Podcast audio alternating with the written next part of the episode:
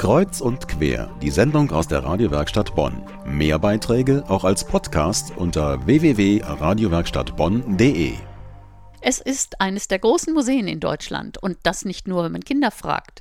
Was Besucherzahlen angeht, ist es unter den Top 10 in Deutschland. Pro Jahr 500.000 Besucher.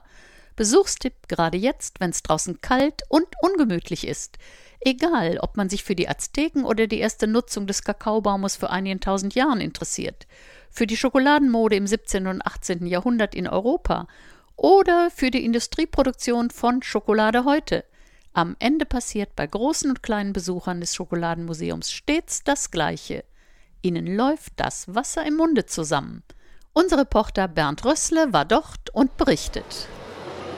Das Schlaraffenland liegt im Kölner Süden linksrheinisch im Rheinauer Hafen zumindest ein Stück vom Schlaraffenland, das ist der Schokobrunnen im Kölner Schokoladenmuseum.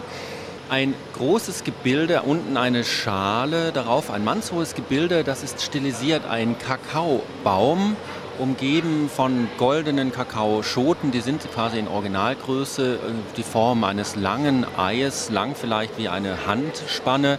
Und die sind alle vergoldet, sodass äh, dieses Gebilde auf dem Schokobrunnen einem riesigen goldenen Tropfen ähnelt und unten zwischen den unteren Schoten ergießen sich kleine Bäche von heller Schokolade in eine Schüssel und aus dieser oberen Schüssel ergießen sich wiederum kleine träge Bäche unten in einen kleinen See, vielleicht ein kleines Meer von heller, hellbrauner Schokolade. Eine Schüssel vielleicht so groß wie ein großer runder Esstisch. Man kommt nicht ran an dieses Schlaraffenland, beziehungsweise man darf nicht selber in die Schokolade den Finger reinstecken.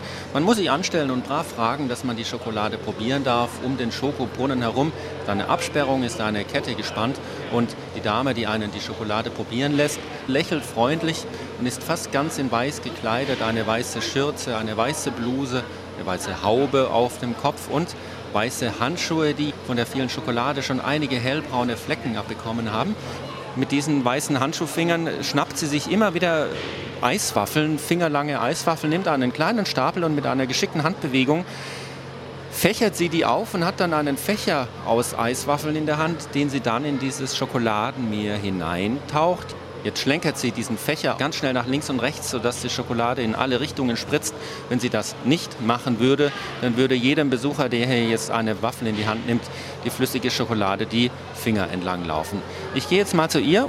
Dankeschön, ich beiß rein. Mit dieser süßen und warmen Schokolade im Mund weiß man ja, hier ist tatsächlich das Herzstück dieses Museums. Eine Frage an die weiße Dame mit der Haube. Wie ist das, wenn man den ganzen Tag in glückliche Kinderaugen schauen kann?